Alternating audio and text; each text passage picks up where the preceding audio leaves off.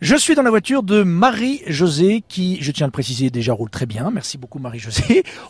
C'est- c'est- Donc vous êtes la présidente. Bon, ça n'a pas changé. Hein. euh, Chablis Tonnerrois, ça tombe bien, nous sommes à Tonnerre aujourd'hui. Et j'ai compris par rapport à l'indice que vous me donniez il y a quelques jours, ah on va aller dans un hôtel euh, qui ne sert pas à dormir. Ça y est, je viens enfin de calculer, euh, de comprendre que c'est bien sûr l'hôtel Dieu, qui est le joyau de Tonnerre. On est d'accord Oui, tout à fait. L'Hôtel Dieu, c'est un incontournable de la ville de Tonnerre et c'est vraiment un joyau. Ah, alors pourquoi vous m'emmenez ici? Il se trouve que l'Hôtel Dieu euh, vient d'être euh, repris par euh, une personne qui s'appelle Lancelot Guyot, donc tout le monde connaît la famille. Hein, c'est les, la famille qui a repris le, château de Saint-Fargeau, qui a fait Guédelon, donc pour situer. Et donc là, Lancelot vient de reprendre en délégation euh, l'Hôtel Dieu.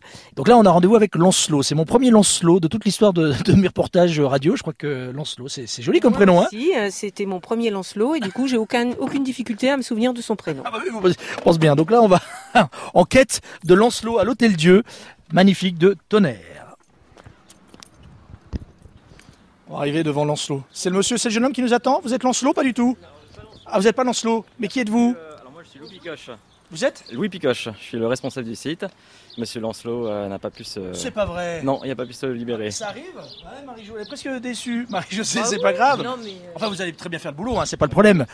Euh, Qu'est-ce que vous faites toi, à l'Hôtel Dieu, vous, concrètement? Alors là on est en train de préparer le nouveau programme de, de visite euh, de l'Hôtel Dieu, donc une visite qui sera immersive et dynamique. Euh, donc on a ouvert fin du mois de juin euh, et donc on accueille le public euh, qui souhaite découvrir euh, l'Hôtel Dieu sous un nouveau jour.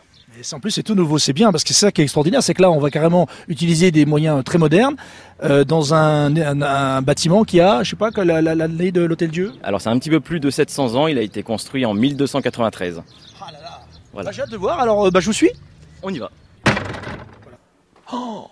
Alors, att- excusez-moi, euh, première fois que je viens ici, je rentre dans l'Hôtel Dieu, là, comment on appelle cette salle là? Alors ça c'est la salle des malades. Oh là là.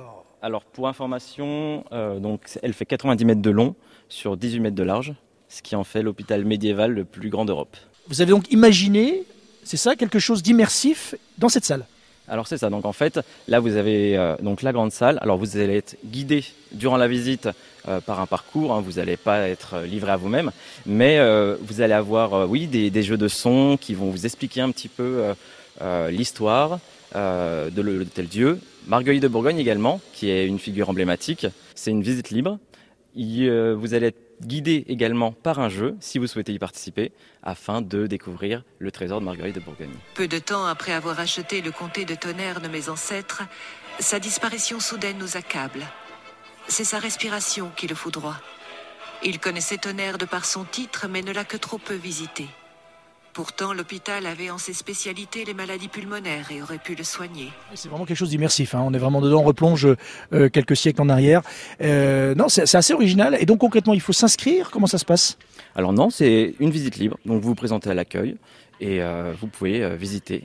J'ai retenu qu'il y avait quand même un trésor à trouver, à chercher et à trouver, c'est ça? Il y a toujours un trésor à trouver, oui. Un trésor. Donc ça, c'est quand même plutôt ludique et sympa pour les enfants. Eh bien, merci, Louis. À bientôt pour d'autres pérégrinations quelque part dans Lyon.